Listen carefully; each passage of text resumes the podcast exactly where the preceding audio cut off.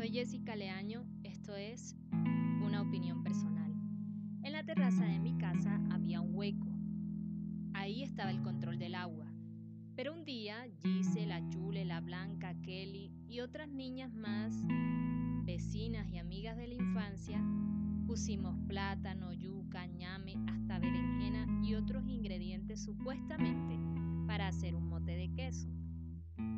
Ese día se armó tremendo bololo porque no sabíamos dónde hacer el mote de queso, si en la casa de la niña Rede o en el patio de la casa de la señora Teresa. Yo terminé dándole los ingredientes a cada una de mis amigas porque no nos poníamos de acuerdo.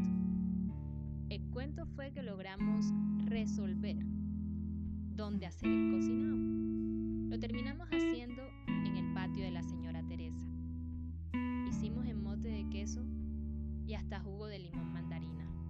los recuerdos más lindos que atesoro porque mi infancia fue así y quisiera que esta generación y la que está por venir se llenaran de recuerdos hermosos, sin importar el contexto, ciudad o pueblo. Quizás ya no jueguen al cocinado porque los tiempos han cambiado, van a jugar otra cosa y están jugando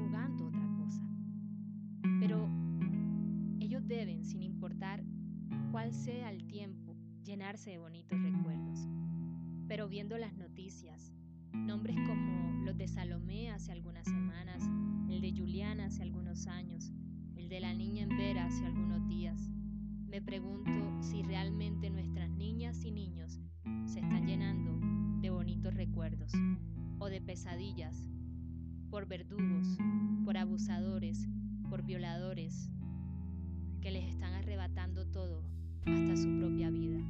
No veo el respaldo de las leyes y sus derechos se leen bonito en un papel, pero al momento de ejecutarlos, cuando vemos cómo resuelven los casos y cómo dictan sentencias, me pregunto, ¿a quién están defendiendo realmente? Hemos disfrazado la hipertolerancia de permisividad y le hemos dado las armas a los verdugos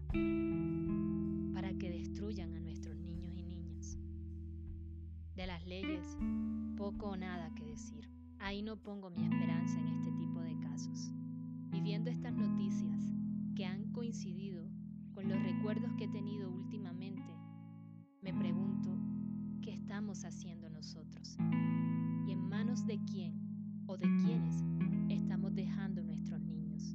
Le reclamamos al Estado, a quienes supuestamente deben ampararlos con derechos y con leyes, pero parece que fuera un desgaste absoluto, porque como dije hace unos minutos o hace unos segundos, lo que vemos en los casos que resuelven es realmente absurdo en cuanto a lo que le corresponde a los violadores y a los abusadores. Es por eso que he tomado la decisión desde mi entorno cuidar al niño más cercano.